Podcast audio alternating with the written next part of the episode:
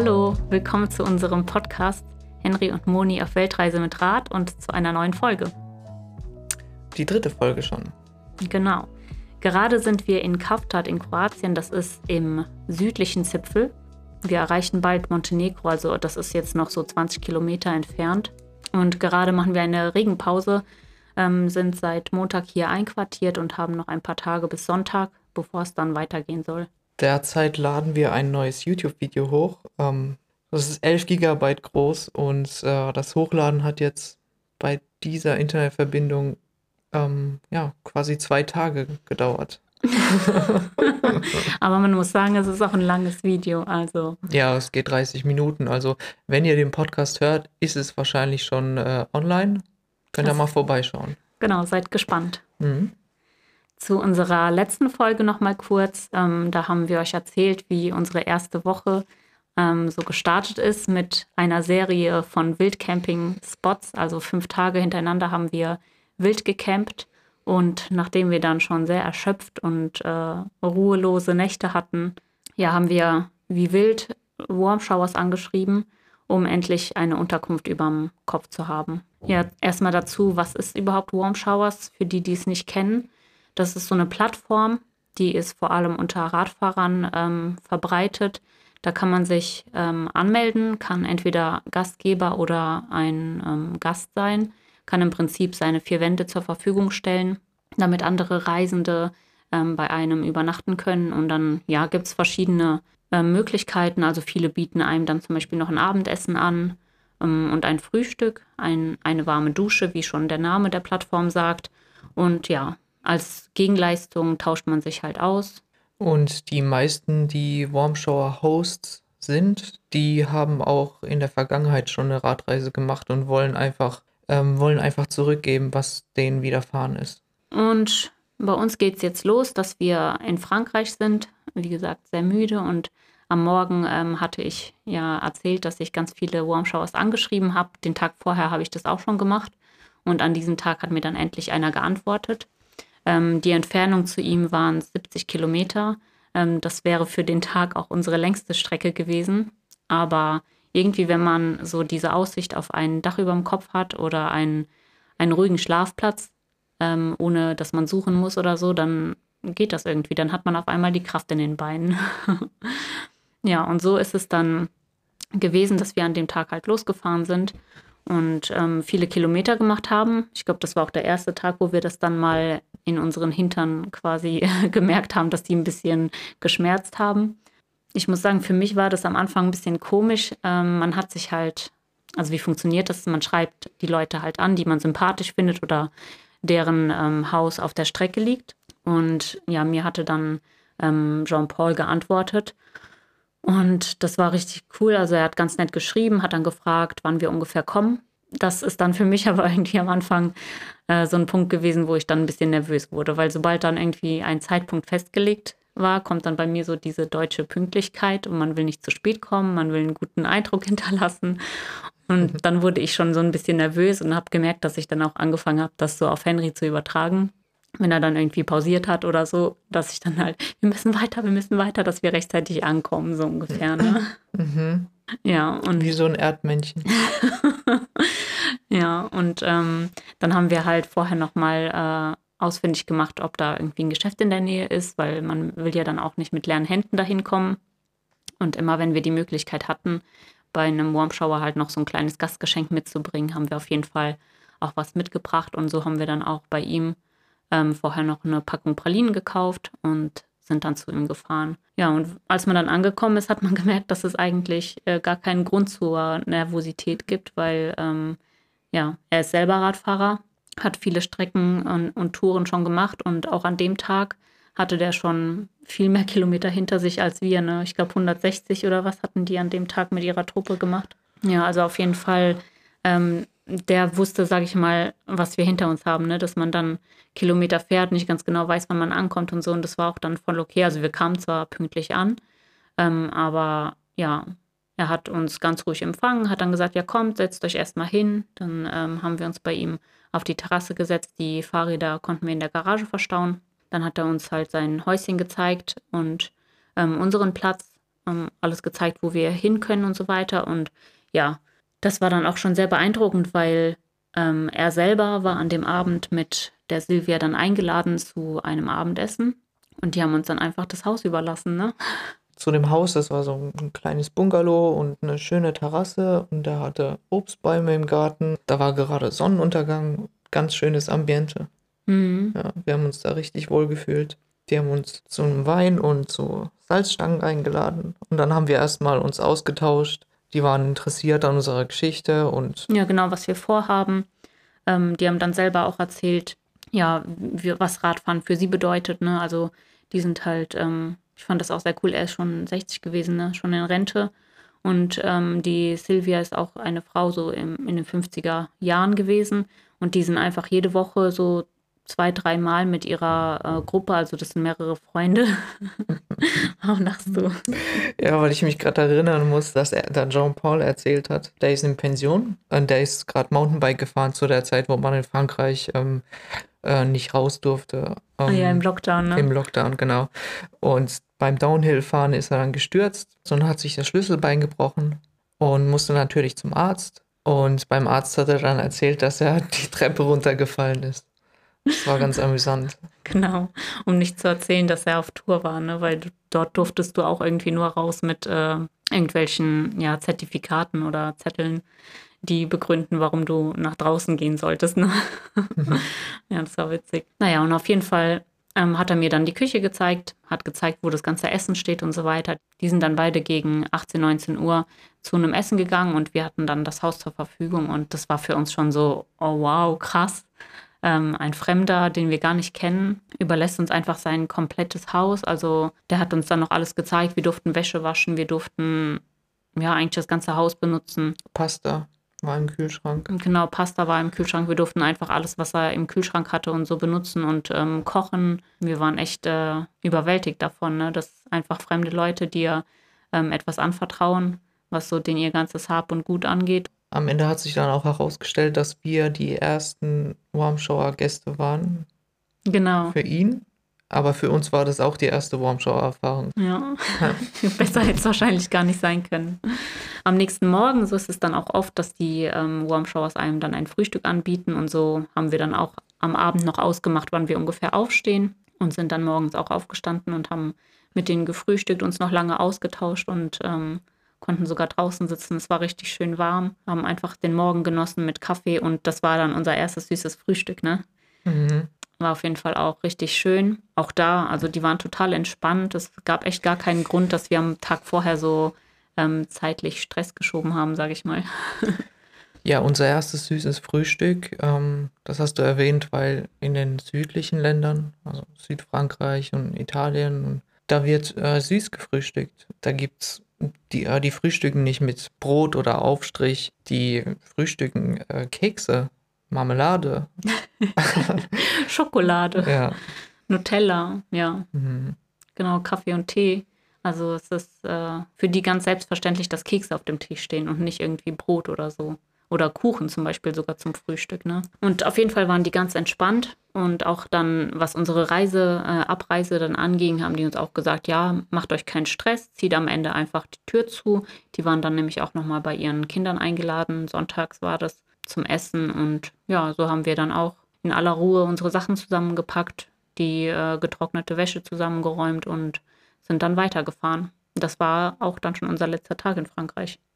Ja, und äh, Jean-Paul, äh, ja, ein ganz toller Mensch. Der hat Eindruck geschindet insofern, dass er war pensioniert, der hatte sein Haus und alles war abbezahlt und der hatte seine Garage, der war Mechaniker und hatte seine Fahrradwerkstatt unten und der wirkte so zufrieden im Leben. Mhm. Also ihm hat nichts gefehlt und ich äh, kann mich noch erinnern, der hat dann morgens, äh, waren wir beim Frühstück, da hat er sich hingesetzt und hat so einen, so einen lauten Vaterseufzer gemacht und hat dann gesagt, äh, good life. Mhm. Ja, und äh, grundsätzlich ähm, muss ich auch sagen, ich finde es eh immer voll spannend, wenn man zum Beispiel durch die Straßen geht und dann in andere Häuser reingucken kann.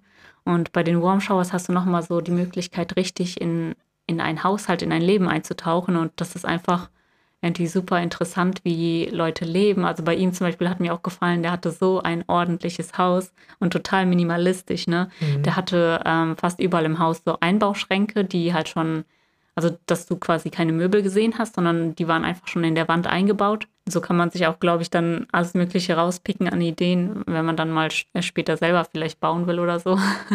hat man ein bisschen Inspiration. Also das ist echt ähm, sehr interessant zu sehen, wie andere leben. Ähm, wir sind weitergefahren an dem Tag und sind dann in die Schweiz angekommen. Immer noch etwas müde von den letzten Tagen, wo wir ja ständig wild gekämmt haben und ähm, abends so ein bisschen rastlos noch gesucht haben, spät, äh, spät angefangen haben, was zu suchen. Und deswegen haben wir auch an dem Tag dann Wildcamping vermieden und einen Campingplatz aufgesucht. Und so sind wir dann in Murg, das war an der Grenze Deutschland-Schweiz, ähm, in einen Naturcampingplatz gekommen wo wir dann unser Zelt aufgeschlagen haben und direkt am Rhein geschlafen haben. Ne? Ja, und das ähm, Tolle an dem Platz war, dass wir dann am nächsten Morgen das erste Mal so richtig legal, sage ich mal, ähm, aufstehen konnten und nicht in aller Früh irgendwie unser Zelt zusammenpacken mussten oder ähm, man nicht so das Gefühl hatte, man muss jetzt aufbrechen, sondern wir haben wirklich den Morgen total genossen und Kaffee getrunken, unser Zelt noch stehen gelassen und ja, das war richtig schön. Mhm. Man hatte nicht das Gefühl, dass man auf der Flucht ist, konnte sich Zeit lassen, den Morgentau abwarten, bis das Zelt trocknet. Wir hatten mittlerweile unsere Route ein bisschen geändert. Also wir sind ja normalerweise dem Eurovelo gefolgt. Am Tag vorher hatte ich mit meinem äh, Kollegen gesprochen. Der hat mir schon, als ich auf der Arbeit ähm, von unserem Vorhaben erzählt habe, hat er mir gesagt, oh, wenn ihr durch die Schweiz fahrt, dann musst du auf jeden Fall meine Mami besuchen irgendwie waren wir total plötzlich in der Schweiz. Ne? Also für mich war das irgendwie immer so ein bisschen unvorbereitet. Und dann habe ich gedacht, okay, wir sind äh, bald in der Schweiz. Dann werde ich ihn jetzt mal anschreiben und einfach mal fragen, wie es aussieht. Und ja, glücklicherweise hat es dann genau geklappt und wir durften Mami Elisabeth besuchen. Und das war dann halt äh, nach dem Naturcampingplatz unser nächster Halt Richtung Zürich. Ja, sind wir dann an dem Tag aufgebrochen in die Schweiz. Was wir an dem Tag nicht wussten, ist, ähm, dass äh, einige Höhenmeter anstehen, ne? Ja, einige Höhenmeter. Jetzt rückblickend denkt man sich, ach ja, die paar Höhenmeter, die kriegen wir auch noch hin. Aber damals war das, wir sind ja dem Rhein entlang gefahren, also dem Rheintal, ist alles flach. Und dann kommen wir auf einmal in die Schweiz an und ich habe bis dahin bei der Routenplanung habe ich eigentlich nie das Höhenprofil beachtet. An dem Tag hätte ich es lieber mal machen sollen. Ich habe übrigens nochmal nachgeschaut, das war gar nicht so viel. Also wir sind von ja. 300 Höhenmeter auf 600 Höhenmeter. Genau. Innerhalb von wenigen Kilometern. Und das Problem ist halt, ähm, bei äh, dem Track, man sieht ja ungefähr immer, wann man ankommt von der Zeit her, aber wenn du bergauf klimmst, also bergauf steigst, dann äh, bist du halt mega langsam, ne? Ja, da habe ich wieder Stress bekommen. Also ich hatte halt der Mami Elisabeth dann gesagt, wir kommen dann und dann an. Und dadurch, dass der Berg dann so krass war und so steil war und wir echt total langsam ähm, hochgekraxelt sind, ja, hat sich das natürlich nochmal so fast um eine Stunde, glaube ich, verschoben, ne? Das Witzige war auch, als wir auf dem Berg angekommen sind, da haben wir erstmal beide so in die App reingeschaut, gell? Und dann erstmal die Einstellungen geändert. Da haben wir erstmal das Profil von, also du kannst halt bei Osman, das ist die App, die wir benutzen, kannst du einstellen, wie die Route verlaufen soll, also entlang welcher Straßen du fährst und ob die bergig sein sollen oder nicht. Und nachdem wir dann den ersten Hügel erklimmt haben und dann echt schon außer Puste waren, haben wir gesagt, okay, für heute reicht es. Wir ändern das Profil und wollen jetzt ein bisschen weniger bergig fahren. Ja, genau. Wir ändern den Algorithmus äh, zur Routenfindung und machen Stellen von bergig auf weniger bergig ein.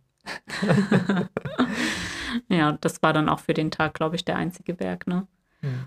Ja, und so sind wir dann in den Abend reingefahren, auch relativ entspannt, also halt außer, außer von der Zeit, dass wir pünktlich kommen, ähm, haben wir uns zwischendurch natürlich unterwegs ein bisschen mit der ähm, Elisabeth ausgetauscht. Ähm, sie hat dann gefragt, ob es okay ist, wenn sie ähm, Elbler Makronen für uns macht.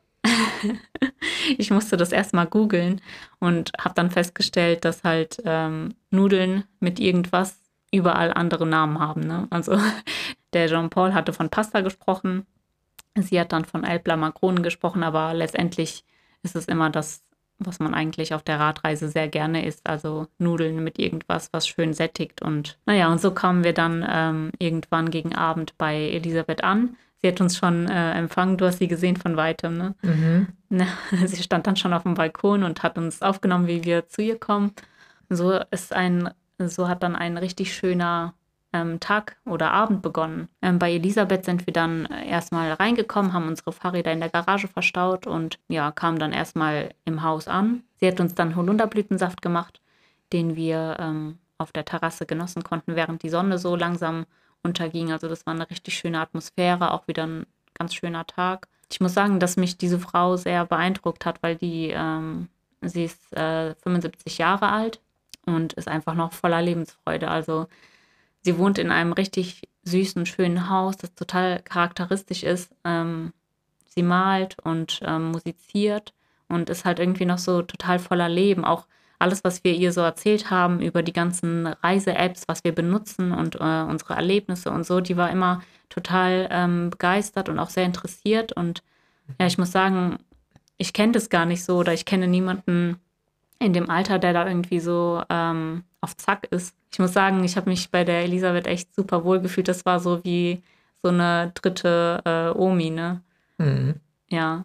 Und ähm, da hat man dann auch gelernt, dass es voll okay ist, sich einfach dann bei dem Besuch so fallen zu lassen. Ne? Irgendwie, wir kamen dahin, man denkt immer so, ja, darf man jetzt irgendwie was annehmen, wenn die einem was anbieten und so, ne? Aber bei ihr hat man gemerkt, die hat einfach so gerne was für uns gemacht. Ne? Wir haben erstmal dann äh, die Elbler Makronen gegessen, dann hat sie für uns noch einen Nachtisch vorbereitet, hat gefragt, wollt ihr noch dies und das? Und irgendwie so bei allem konnte man Ja sagen und man hat gemerkt, sie hat einfach so gerne irgendwas für uns vorbereitet und deswegen, wir haben die Zeit bei ihr wirklich richtig genossen. Also bei ihr konnte man sich richtig ausruhen. Die hat uns von einer, so einer Lesegruppe erzählt. Ne? Die hat äh, zwei Freundinnen und mit der tut sie immer äh, ein Buch lesen und die treffen sich dann und diskutieren dann über Kapitel 1, Kapitel 2, Kapitel 3 und reflektieren dann. Ja, ähm, ja quasi so ein Buchleseklub. Ja, ja, richtig cool. Also die macht echt äh, viele Sachen und ja, ich hoffe auf jeden Fall auch, dass ich im Alter noch so aktiv bin, so viele verschiedene Sachen und Projekte mache und ja, auf jeden Fall bin ich sehr dankbar meinem Arbeitskollegen, dem Camillo, dass er uns da sowas organisiert hatte und dass das ähm, dann auch so spontan geklappt hat. Also ich glaube, wir haben echt zwei Tage vorher geschrieben und sie war zum Glück zu Hause. Sie ist auch sonst viel auf Tour, also selber viel am Wandern und so. Und es war auf jeden Fall richtig schön. Ja, und am Ende haben wir sie sogar zu äh, der Plattform Warm Showers überredet oder bekehrt oder wie sagt man, inspiriert. Sagen, ja. ne? Also sie wollte sich dann auch unbedingt dort anmelden und fand das so interessant. Ja, am nächsten Morgen ähm, haben wir dann auch den Tag ganz locker gestartet und haben einfach so die Zeit zusammen genossen. Wir haben richtig tolle Gespräche gehabt, uns ausgetauscht über alles Mögliche. Auch wieder einfach cool zu sehen, wie Leute gerne Gastgeber sind und andere bewirtschaften und einfach gerne beschenken. Also das war wirklich ein Segen, irgendwie bei ihr zu sein und ja, die Zeit zu genießen. An dem Tag, wir hatten schon ein paar Tage vorher auch überlegt, ein paar Sachen nach Hause zu schicken. Und ähm, da hatten wir dann das Gefühl, das ist jetzt eine, ein guter Moment. Sie mhm. können wir auf mhm. jeden Fall fragen. So hat Elisabeth uns dann auch geholfen, dass wir unser erstes Paket für zu Hause fertig machen. Juhu! Wir haben es dann gewogen und am Ende waren es, äh, wie viel? Zwei, Zwei. Kilo. Mhm. 2,01 oder sowas. Und äh, bei dir war äh, ein, ein Leinen-T-Shirt, war das, ne? Ja, also einiges an Kleidung, Socken haben wir heimgeschickt, ne? Ja, aber das Leinen-T-Shirt, das wog durch 150 Gramm. Und wir haben uns so gefreut über diese 150 Gramm. Was ein T-Shirt? 150 Gramm, das schicken wir nach Hause. Ja. Das ist viel zu schwer. Jetzt, wo wir die Bergetappe, die erste Bergetappe hatten, war uns alles zu schwer. Ja, genau, da wollten wir so viel Ballast äh, loswerden wie möglich. Also wir haben alles durchgeschaut, was wir nicht äh, in einer Woche nicht, nicht benutzt haben. Ja, ja. Im Prinzip, ja. Haben das dann schön zusammen verpackt und vorbereitet, um es nach Hause zu schicken. Glücklicherweise ähm, ist dann auch der Sohn von Elisabeth ein paar Tage später da gewesen und hat es dann sogar mit in die Heimat genommen, was mhm. für uns natürlich auch voll die Erleichterung war, weil wir wussten, dass unser Paket gut ankommt. Und ja, danke Camillo. und so ähm, haben wir dann irgendwann gegen Mittag ähm, die Elisabeth verlassen. Also ich muss sagen, ich hätte auch noch ein paar Tage länger bei ihr einfach, weiß nicht, die Gemeinschaft mit ihr genossen. Sie ist wirklich so eine angenehme Person und ähm, und auf jeden Fall auch ihr ganzes Zuhause ist so interessant gewesen, so bunt und ähm, charmant. Also ich war echt gerne bei ihr zu Besuch. Gegen Mittag ähm, hat sie uns dann nochmal eine Pasta angeboten. Die haben wir natürlich dankend angenommen und gestärkt mit ähm, Kelloggs, was haben wir noch gekriegt, Obst und so weiter, ähm, sind wir dann weitergefahren. Für den Tag hatten wir dann auch nochmal für abends ähm, einen Warm Shower organisiert, der dann in Luzern war. Und was ist passiert, als wir weitergefahren sind? Ähm, du hast äh, ein T-Shirt, das zum Trocknen hang, richtig? Ja, zum Lüften, genau. Ja, hast du vergessen. Ja, das war sehr ärgerlich. Und ähm, ich bin dann nach ein paar Minuten zurückgefahren und dann war Elisabeth aber auch schon weg, weil sie mich gesucht hat. Ne, das haben wir dann am, das haben wir dann erst am Ende erfahren. Genau. Und ähm, ja, das Coole war halt, mit dem Fahrrad verschwindest du ja nicht so schnell, ne? Und wir sind an dem Tag eigentlich auch nur so 20 Kilometer gefahren, ne? Mhm. Ja, und dann hat sie uns angeboten, dass sie ähm, das vorbeibringt, was dann für uns super cool war, weil wir hatten uns ja gerade schon von so vielen Sachen verabschiedet. Dann in dem Moment wäre das irgendwie traurig gewesen, wenn ich dann dieses Oberteil zum Beispiel nicht hätte mitnehmen können, weil zudem hatte ich ja gesagt, ja, das nehme ich mit. Mhm. Und bei so wenigen Sachen, die man halt auf dem Fahrrad hat, ist dann so ein Teil irgendwie schon ein bisschen schmerzlich. Ich meine, ich hätte es verkraftet, aber ja, ich habe mich auf jeden Fall super gefreut, dass Elisabeth uns das nochmal vorbeigebracht hat. Ja. Und dann haben wir nochmal drüber geredet, dass manchmal warten die beste Lösung ist. Aber am Ende waren wir uns auch einig, ja, wenn jeder wartet, dann passiert auch nichts. genau. Also irgendein Zwischending muss man finden. Und so sind wir dann ähm, bei Sandro angekommen an dem Tag, ähm, ein Warm Shower in Luzern. Und das Coole bei ihm war, das war jetzt der erste Warm Shower, der auch so ähnlich wie wir eine lange Reise gemacht hat, ne? Ja, so ein junger Kerl im selben Alter wie wir Mhm. Und hat auch seinen Job gekündigt und seine Wohnung aufgegeben und ist mit dem Fahrrad für ein Jahr von der Schweiz bis nach Japan gefahren. Mhm. Genau. Ja. Der wusste auch ganz genau, ähm, wie er mit uns umgehen soll, sozusagen. Der hatte auch schon in seinem Profil total cool geschrieben. Ähm, Mhm. ganz einfühlsam, macht euch keinen Stress und so, duscht, ruht euch aus und so weiter. Ich ne? weiß, wie ihr euch fühlt. Ja, also das war schon super sympathisch und dann sind wir auch so zu ihm gekommen. Erstmal durften wir duschen gehen, ganz normal, während der ähm, was Schönes für uns gekocht hat. Ja, und anschließend haben wir uns dann zusammengesetzt und ausgetauscht. Ähm, beziehungsweise, ich glaube, wir haben ihn ganz viele Löcher in den Bauch gefragt, ne, weil das einfach so die erste Gelegenheit war, jemanden live anzutreffen, der halt super lange auf der Reise war. Mhm. Aber ich, ich denke, für ihn war das auch sehr interessant, weil er somit seine Reise wiedererleben kann. Ja, wir kamen auf viele spannende Dinge. Ähm, der ist auch immer Richtung Osten, also nach Japan gefahren. Da ist zum Beispiel die äh, Xinjiang, ich weiß nicht, ob ich es richtig ausspreche, die Xinjiang-Region in China, da, das ist so ein autonomes Gebiet, ähnlich wie Tibet. Und da leben die Uiguren und die sind nicht so, die sind nicht so konform mit der chinesischen Regierung oder auch umgekehrt. Und äh, dort ist ganz viel Polizeipräsenz und äh, die meisten Radreisende, die nehmen dann einen Zug, einen Transit und so übergehen sie die Region. Aber was er gemacht hat, der ist mit dem Fahrrad da durchgefahren und das ist so eine Steppen, Steppenlandschaft, halb Wüste, halb Steppe und da ist eigentlich nichts. Der hat uns erzählt, der wurde die ganze Zeit von der Polizei ähm, kontrolliert und ähm, die ist dem hinterhergefahren und hat den keine Minute aus den Augen gelassen. Und das, das ging sogar so weit, dass er uns, er hat uns erzählt, dass er dann in der Stadt, er hat dann immer äh, gemerkt, und wenn er zurückgeschaut hat, ja, da ist der Polizist und immer wenn er zurückgeschaut hat, dann hat er, also es war eine Zivilstreife quasi, und immer wenn er zurückgeschaut hat, hat er die Zivilstreife auch so ganz, ähm, Unauffällig telefoniert oder ganz, ganz so. unauffällig aufs Handy geschaut und so gemacht, als ob es nicht da ist. Dabei war das mehr als offensichtlich. Und er ist dann auch einmal in der Stadt dann äh, so die Treppen runter und dann auf der anderen Seite die Treppen wieder hoch und hat dann quasi so ein Spielchen gemacht. Und der Zivilpolizist ist dem, ist dem hinterhergelaufen. Der hat jeden Schritt mitgemacht. Ja. Und hat es aber quasi nie äh, zugegeben, dass er sein äh, Ja, ja. persönlicher Bewacher war oder sowas. Ja. Ne?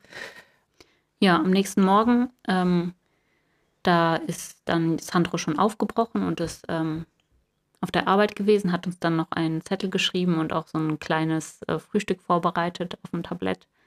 Ähm, das war ganz süß. Hm. Und wir haben dann anschließend ja auch die Sachen wieder, also in Ruhe gefrühstückt, die Sachen zusammengepackt und sind dann weitergefahren für den nächsten Tag.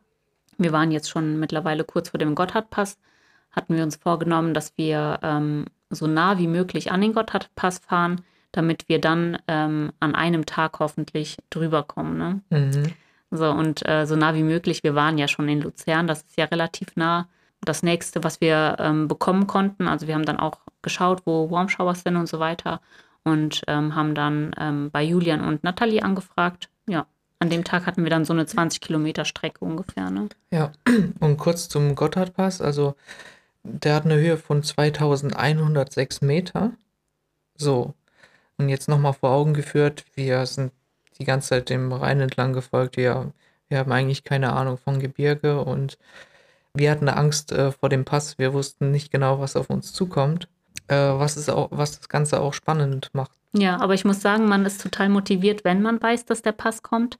Jetzt im Vergleich zu den ersten 600 Höhenmetern, die wir hatten, ähm, da war ich nicht so motiviert. Also da sind wir die 600 Meter hochgekleimt in, am Anfang der Schweiz und da war die Puste dann irgendwie total schnell raus. Aber jetzt vor dem Gotthardpass war man irgendwie so voller Energie, dass man ähm, gedacht hat, okay, wir schaffen das auf jeden Fall, egal wie hoch. Das Wetter war schlecht angekündigt. Deswegen ähm, haben wir auch gedacht, was machen wir? Hat es ähm, jemand schlecht angekündigt? ja, aber die Wettervorhersage, die war schlecht. Und ja, wir haben auf jeden Fall auch überlegt, was machen wir? Ähm, was, wenn das Wetter schlecht ist? Aber ja, beim Radfahren gilt immer so eins nach dem anderen. Und dementsprechend sind wir dann erstmal abends, ja, bei unseren nächsten Warm Showers eingefahren, bei Julian und ähm, Nathalie. Ja, das Coole war bei denen, ähm, die beiden haben auch unter der Woche ganz normal gearbeitet und trotzdem ähm, haben die gesagt, klar, kommt vorbei. Und so sind wir dann bei denen angekommen. Ähm, Nathalie war schon zu Hause und Julian kam dann ähm, am Abend nach der Arbeit. Ähm, dann haben wir abends zusammen gegessen und uns ausgetauscht. Und das Coole bei denen war halt auch, dass die zusammen schon mal so eine Reise gemacht haben. Ja, das war ganz interessant. Ähm, durch die konnten wir dann auch einige Tipps äh, und Erfahrungen mit, äh, mitnehmen, zum Beispiel ähm, wie die mit Bären umgegangen sind auf ihrer Reise oder mit, mit äh, Hunden und auch grundsätzlich, wie sie einfach vieles unterwegs gemacht haben, was sie gegessen haben. Und ähm, das war auf jeden Fall auch sehr interessant, gerade weil wir ja am Anfang noch so ähm, keine Ahnung hatten, wie wir, wie wir den Tag so managen sollen. Ja, man hat dann auch im Keller ähm, deren Fahrräder gesehen und ähm, die Brooks-Sättel.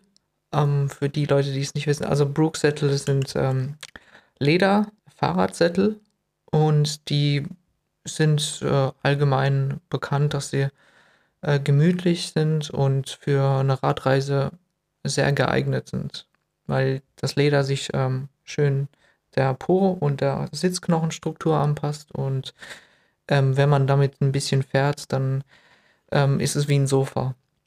Und bei denen hat man schon richtig gesehen, dass äh, die, die Sättel, die waren die hatten so schöne Kurven und man hat quasi den Po-Abdruck dort gesehen.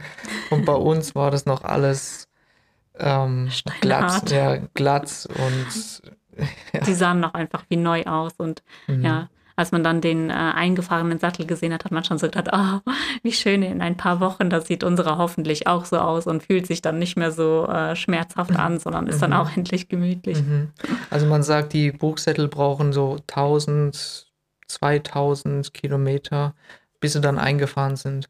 Aber die ersten 1000 Kilometer, die, ja, da muss man durch, ne? Ja. Die, die schmerzen dann. Das Coole war auch halt dadurch, dass ähm, Nathalie und Julian auch wussten, wie das so ist auf Reisen, ähm, konnten die sich auch so ein bisschen in einen hineinfühlen und so haben wir dann auch über das Wetter und so weiter gesprochen und sie haben uns direkt angeboten, dass wir, wenn wir möchten, auch gerne eine Nacht äh, länger bleiben können und somit haben wir dann auch unseren allerersten Ruhetag bei denen genießen können. Ne? Mhm. Und so haben wir bei Julian und Nathalie dann unseren ersten Pausentag genießen dürfen. Und weil wir denen auch gern was zurückgeben wollten, ähm, haben wir an dem Tag dann gedacht, wir gehen mal, äh, wir kümmern uns an, an dem Tag mal ums Abendessen und ähm, bereiten was vor. Und am Tag vorher ähm, war das auch so, dass wir dann schon mit einem Gastgeschenk kamen. Toffifee. Genau, und der Julian hatte sich so drauf gefreut. Da habe ich halt gedacht, ah, ich kenne da so eine Toffifee-Torte. ähm, ich backe denen jetzt auch mal einen Toffifee-Kuchen. ja, und so sind wir dann zusammen einkaufen gegangen. In der Schweiz? in der Schweiz, genau. Haben die ganzen Zutaten für unser Vorhaben ähm, eingekauft und ich habe mich ans Backen gemacht. Ähm, in der Zeit hat Henry dann äh, die ersten Bilder auch bearbeitet und schon mal ähm, fürs, ja, von der Kamera gezogen und so. Und ja, ich muss sagen, das Backen, das hat mir irgendwie Spaß gemacht. Also ich habe mich darüber gefreut, dass ich äh, endlich mal nochmal so eine Küche hatte und auch mich ein bisschen austoben durfte. Mhm, ein das, Ofen und ein Herd und ein Waschbecken und warmes Wasser. genau.